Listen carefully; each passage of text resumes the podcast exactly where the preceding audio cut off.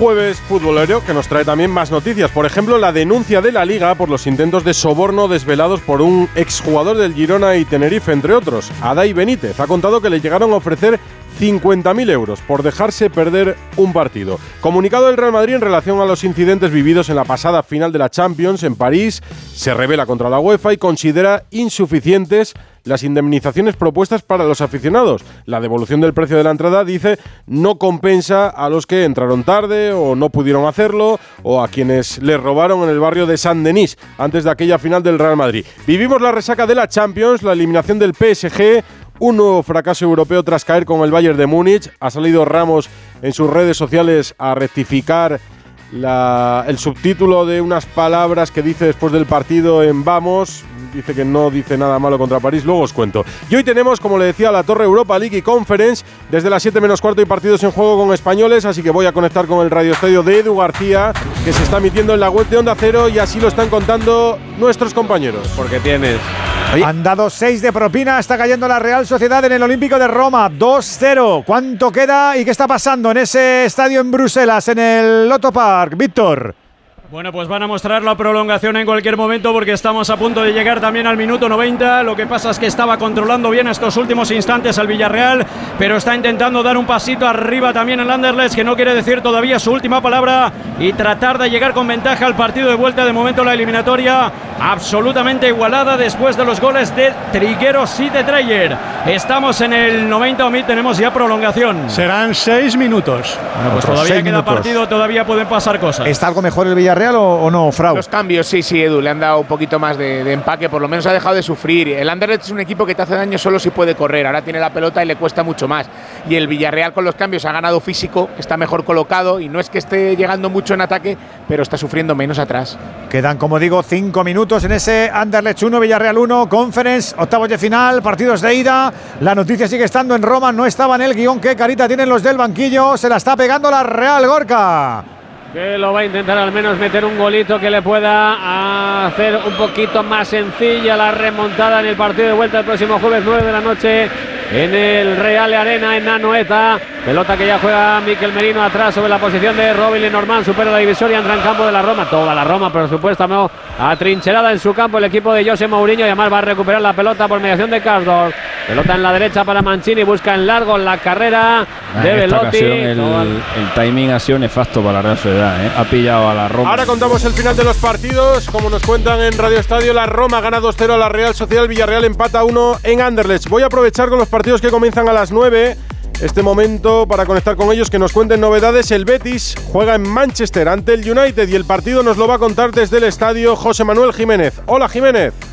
Hola Edu, ¿qué tal? Eh, muy buenas. Eh, bueno, pues eh, ambientazo entre los béticos que van a ser nada más y nada menos que más de 3.600 en las gradas que están desafiando el frío, la nieve que está cayendo aún en el estadio de Old Trafford, ha caído en Manchester durante todo el día. Vuelve Canales a la convocatoria, pero de momento se queda en el banquillo. Así que va a jugar el Betis con Claudio Bravo en la portería, con Sabalí y Abner en los laterales, Petzela y Luis Felipe como centrales, eh, Guido y Carballo en el doble pivote con eh, Luis Enrique y Juan en las bandas. Juega Joaquín que no había nunca pisado este escenario. Arriba a Lo dicho, disfrutando los béticos en una noche histórica para el conjunto verde y blanco en busca de dar un pasito hacia los cuartos de final de la Europa League. El partidazo de esta noche el Manchester United Betis lo contará Jiménez en Radio Estadio, como en Radio Estadio contará el Sevilla que recibe en el Sánchez Pijuán al Fenerbahce, misma hora, aquí en el estadio Carlos Hidalgo. Hola Hidalgo. ¿Qué tal? Muy buenas. En el Sánchez Pizjuán va entrando poco a poco la gente. Todavía se hacen de rogar los aficionados sevillistas. Ya están casi todos los seguidores turcos que en número total de 1.400 van a animar al Fenerbahce. En la zona alta, también parte de la zona baja, de Gol Sur, en esa eh, zona de la grada que colinda con la de fondo. El Sevilla que hoy, después de los seis goles del Metropolitano, va a jugar con algunos cambios que introduce San Paoli, nada menos que seis con respecto al once que cayó frente al Atlético de Madrid. El primero, Bono, sin que medie lesión, es una decisión técnica, decide darle descanso, decide refrescar un poco la portería a San Paoli con eh, Dimitrovic en el marco como titular, Niansu, Gudel y Alex Teles. Como centrales, carril derecho para Jesús Navas, carril izquierdo para Acuña, en medio campo Rakitic y Fernando, en la derecha Oliver Torres, en la izquierda Brian Hill, arriba un Youssef Nesiri que lleva siete goles en los últimos 10 partidos. Sevilla Fenerbahce en el eh, Radio Estadio se lo contamos en un ratito. Va entrando el eh, público sevillista a este partido en el que quiere ilusionarse el Sevilla en la competición preferida de este conjunto de Nervión. Pues Betis y Sevilla, protagonistas a partir de las 9 de la Europa League en el Radio Estadio de Edu García, con el que vamos a conectar de nuevo, porque nos decían que estaban a punto de terminar Villarreal y Real Sociedad sus respectivos partidos. Vivimos estos instantes finales con ellos. Roma 2, Real Sociedad 0, que es un maozazo auténtico en las aspiraciones del conjunto Churdín para alcanzar los cuartos de final de la competición de la Europa League.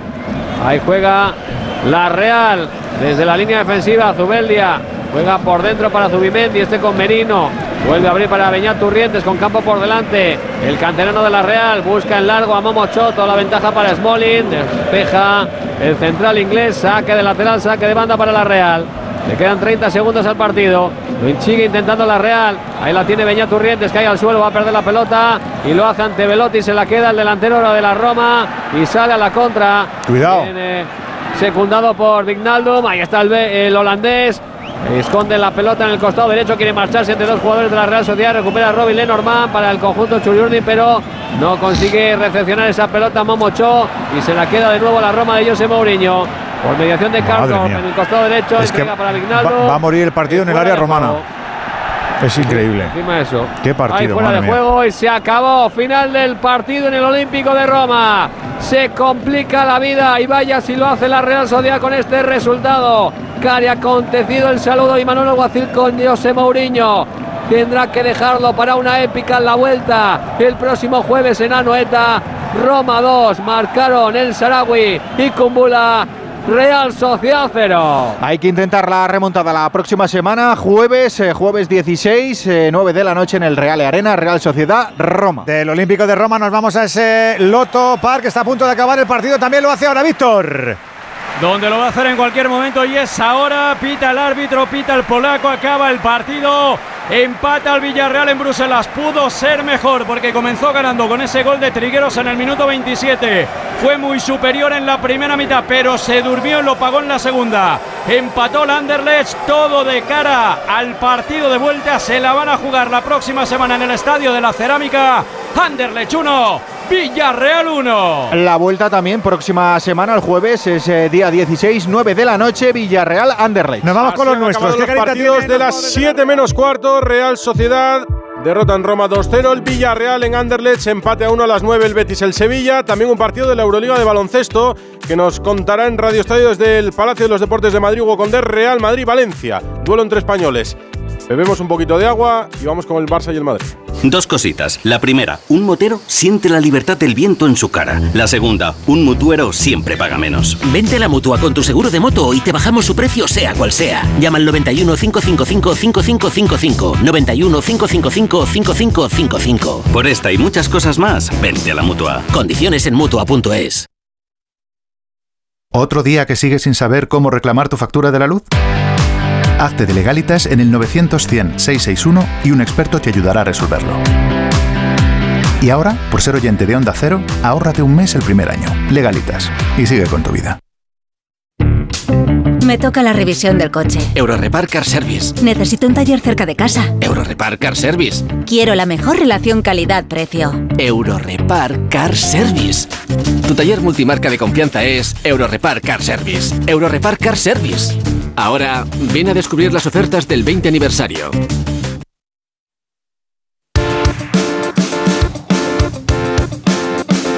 La brújula de Radio Estadio. Edu Pidal. El Fútbol Club Barcelona no tiene Europa League eliminado de las competiciones europeas, pero conoce la baja definitiva de Dembélé para San Mamés y ha hablado Lewandowski. Alfredo Martínez, buenas tardes. Hola, muy buenas tardes. Dos días y medio después ha vuelto al trabajo la plantilla del Barcelona después de que el técnico les diera descanso tras los últimos partidos y las últimas semanas de jornada completa.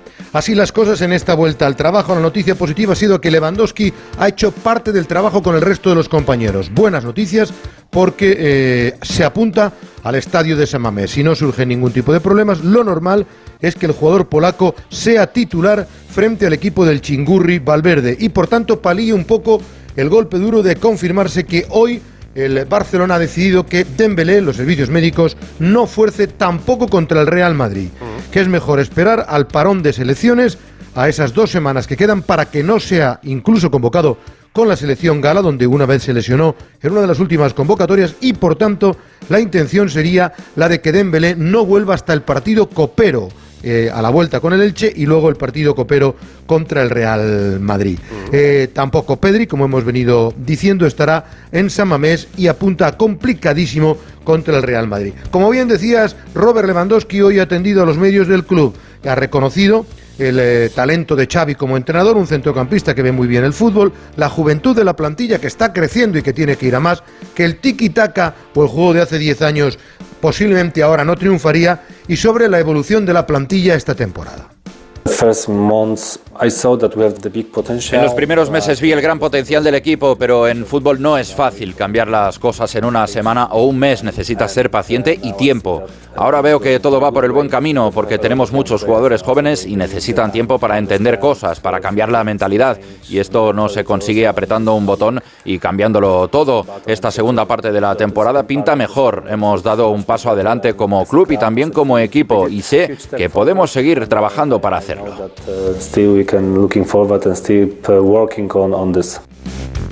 Por cierto que para el partido de San Mamés se lanzarán billetes en la grada de animación de, en el minuto 30 del partido sobre la corrupción en el llamado caso Enrique Negreira y que para que no le falte nada a la fiesta de ese gran clásico ya conocemos al árbitro y es Jesús Gil Manzano, el extremeño. No le va a faltar nada al espectáculo. ¿Y te gusta la designación? No. No, no te gusta. No te gusta Gil Manzano. No me gusta Gil Manzano. Desde luego, con el Barça nunca tiene suerte, pero eh, como árbitro no me parece de los mejores. No la tiene, no. Gracias, Alfredo. Un abrazo. Hasta luego, otro para ti. Varios asuntos en el Real Madrid, la baja de Benzema, el comunicado del club por los incidentes de París, la denuncia por los insultos a Vinicius. Es la última, pero esperemos que no haya muchas más después. Fernando Burgos, actualidad de los blancos, muy buenas. Buenas tardes, no sé por dónde empiezo. Bueno, en el caso Vinicius es la séptima denuncia esta temporada. Séptima, ya. Madre. Por insultos racistas proferidos desde la grada. Séptima denuncia. Está en el, la camp- en el campo del Betis, ¿no? La última. Claro, la última. El pasado domingo en el estadio Benito Villamarín. ¿Y hace algo la liga para evitar todo eso? Porque si vas acumulando denuncias y no haces nada, no sé, a lo mejor es un canto al sol. Lo de Benzema, pues que vino lesionado del estadio Benito Villamarín. El Madrid volvió a los entrenamientos el pasado martes por la tarde, no ha entrenado ni martes ni miércoles ni esta mañana. Tiene un golpe en el tobillo derecho. Hombre, si por un golpe en el tobillo derecho no juegas un partido y no entrenas tres días, o eres Maldini, como dijo Ancelotti hace unas semanas, que ganó una Copa de Europa entrenando solo un día, o hay gato encerrado. Es la enésima lesión de Karim esta temporada. 40 partidos ha jugado el Madrid, se ha perdido 13. Casi todos por lesiones musculares, esta es traumática. Golpe en el tobillo derecho. ¿Entrenará mañana? ¿Estará en la convocatoria? Casi seguro que no, pero las cosas entre Karim y Ancelotti son muy especiales. Vienes a Rabat un día, entrenas y juegas la final del Mundial de Clubes.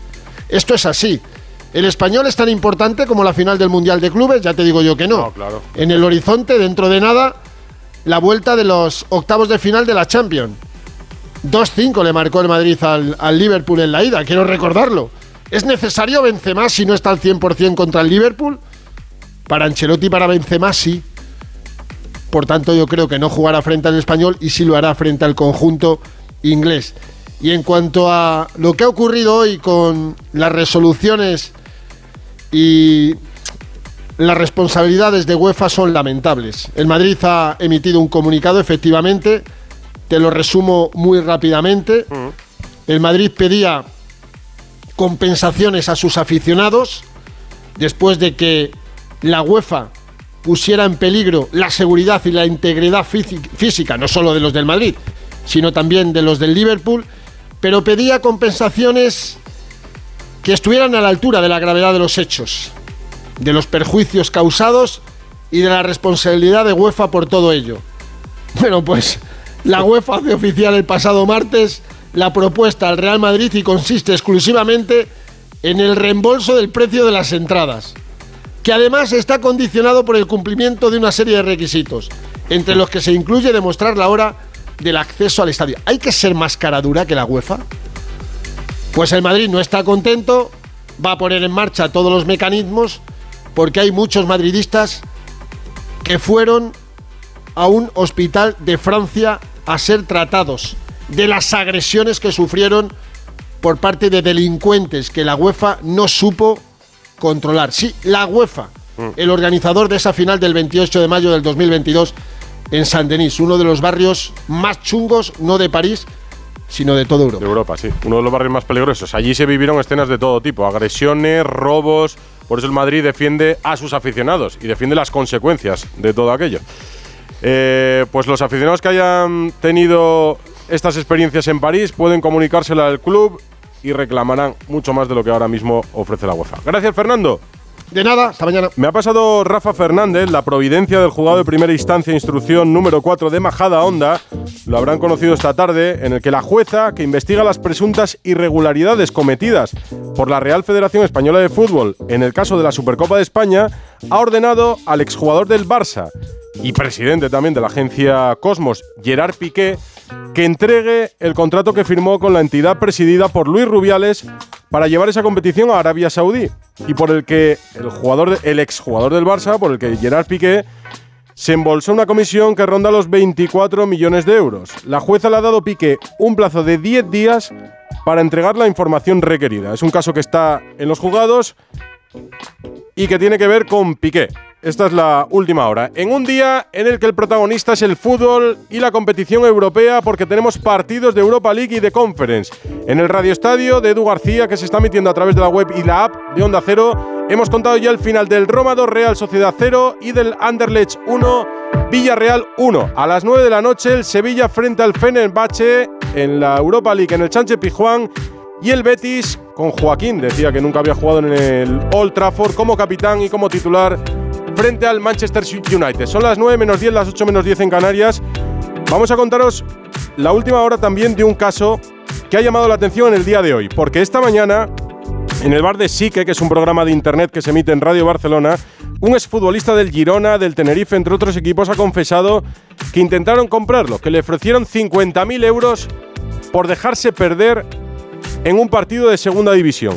Y además hablaba de un caso más sospechoso para él, aunque sin participación en primera persona, en un Sporting Tenerife de la penúltima jornada de la Liga 2013-2014, en el que sospecha que algunos de sus compañeros pudieron venderse también. Vamos a escuchar al exfutbolista de Girona, de Tenerife y ahora entrenador en Cataluña. Una... 10 minutos para las 9 de la noche, una hora menos en Canarias.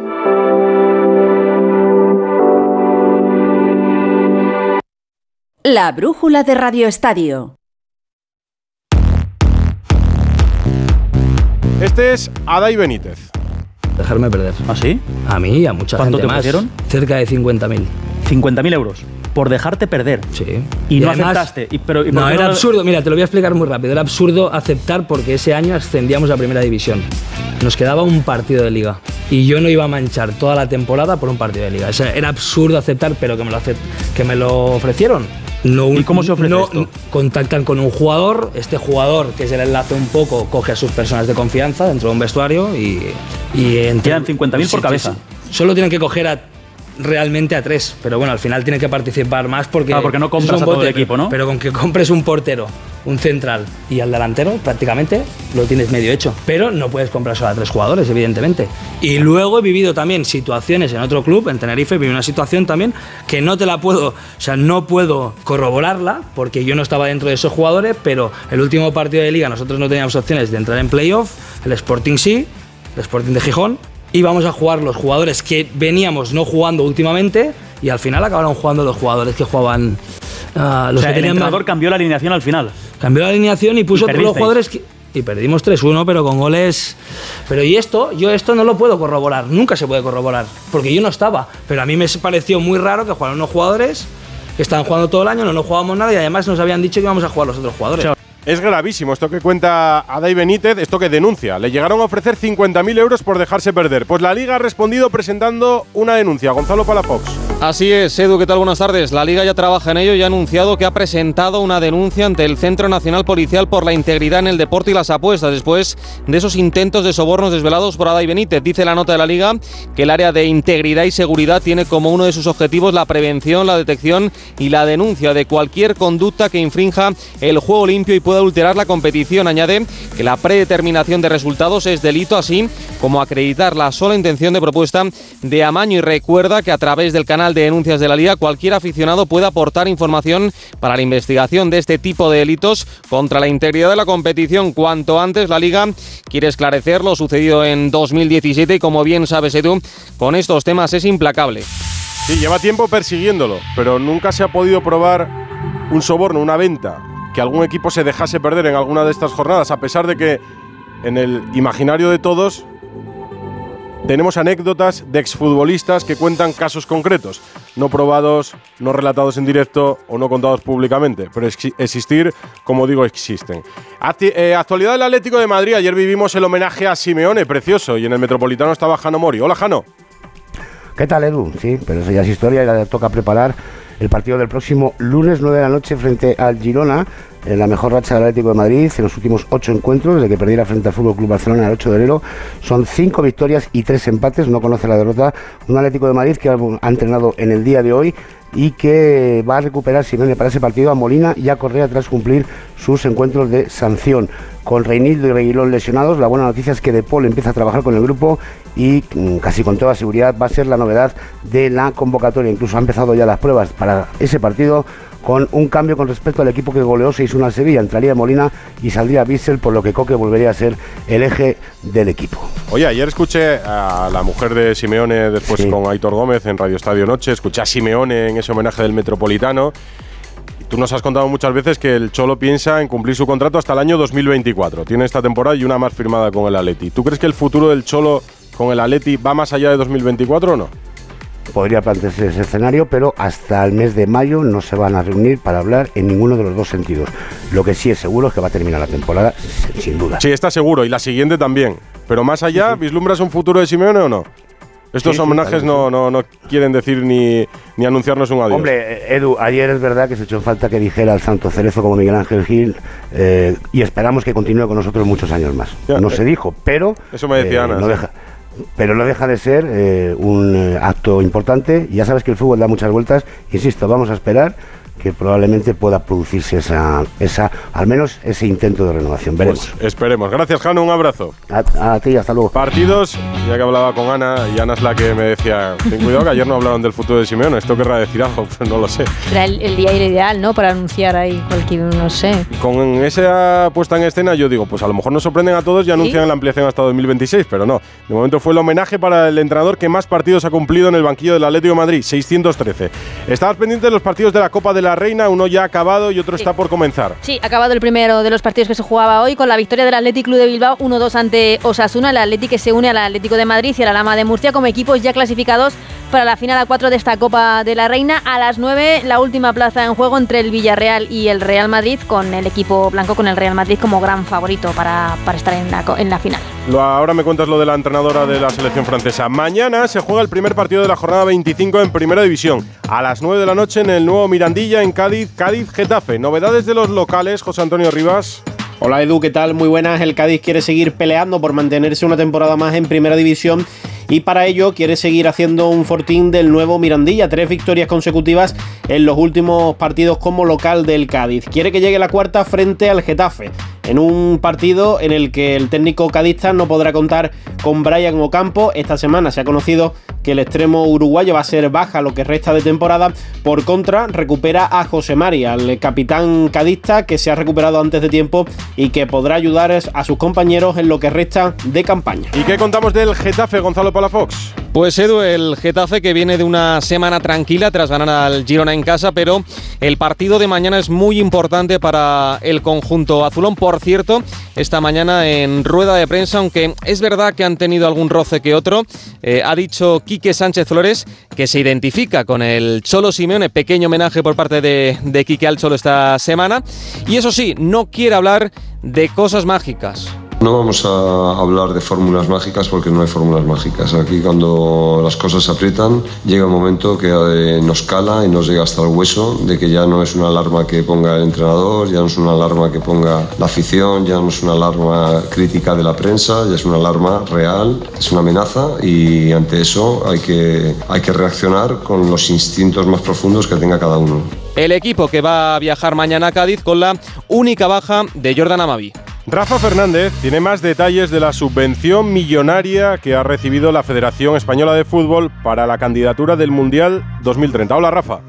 Hola Edu, ya contamos aquí que Pedro Sánchez concedió por Real Decreto a Rubiales 7,5 millones de euros para impulsar la candidatura al Mundial 2030, aunque para el impulso solo va a utilizar el presidente federativo un millón, eso sí, con el beneplácito del gobierno, mientras los 6,5 restantes los tiene presupuestados para invertir en obras de centros de entrenamiento y campos de fútbol antes de saber si nuestra candidatura es la ganadora. Vamos, primero gastamos el dinero de los españoles y luego ya si perdemos lo justificará el señor Franco desde el CSD como el legado, eso sí, el primer legado de la historia de un proyecto que no sabe ni las bases para presentarse. Hoy te cuento otros planes del presidente de la federación. Apunta, además de los 2 millones para repartir en las federaciones territoriales para el campo de fútbol con sus presidentes, tiene presupuestados otros 4,5 para crear un supuesto centro de alto rendimiento para las selecciones nacionales. Ya no le sirve la ciudad del fútbol de las Rozas para la que el gobierno de Aznar puso en su día 15 millones de euros y que nos ha acompañado en la conquista del Mundial y las dos Eurocopas. Por cierto, que hay que recordar que Rubiales siempre apunta, estamos en una empresa privada. ¿Qué empresa privada, Edu, de este país no ha recibido 20 millones en 20 años de subvención pública? Pero no se queda aquí el espíritu expansionista del presidente que quiere imitar a la Liga de Tebas y montar embajadas de la candidatura en apunten por si quieren echar el currículum. Johannesburgo, Riyadh, Miami, Kuala Lumpur y Melbourne. Aunque si alguien quiere aplicar, que recuerde que en las rozas primero suelen ir familiares y amigos. Algunos Edu ya empiezan a hablar de cultura del pelotazo. Yo todavía tengo esperanzas de que esto no va a ser así. Mira, una buena idea sería que la oposición le preguntase al gobierno por esto por esta subvención que va a parar a Rubiales, que por cierto, ha contado AS esta tarde la última hora de la candidatura. Incluyen o pretenden incluir a Marruecos también. Cuantos más países mejor porque yo creo que están nerviosos con la rival principal, que es la candidatura centro y sudamericana en Uruguay, principalmente, que se celebra el centenario. Más noticias, Ana Rodríguez. Sí, como comentábamos, eh, con noticia también de fútbol femenino, porque la seleccionadora francesa Corinne Diacre ha sido cesada de su cargo después de que hace dos semanas varias jugadoras lideradas por la capitana, por Wendy Renard, anunciasen que no volverían a la selección si no había cambios. No sé si te suena la película. Suena, me suena. Pues aquí se ha resuelto con el cese de la seleccionadora de Diacre, que no estará en el. Hilda sigue aquí en su cargo, pero la Dos semanas ha durado el motín, ha durado allí dos semanas. Aquí Rubiales para lo que quiere tiene más paciencia. Y te cuento que en tenis, ayer mala jornada en Indian Wells, con las derrotas de Zapata de Carballés y de Munar, ganó en el cuadro femenino Buxa. Hoy jugarán Parrizas, también Albert Ramos y Pedro Martínez. A partir de las 11 todos. Y a las 11 y media te contamos, Rafa, cómo ha acabado el Betis y el Sevilla. Está nevando Sí. en Manchester. A ver. Sí, ya veo, yo con cae. Que no caigan muchos goles.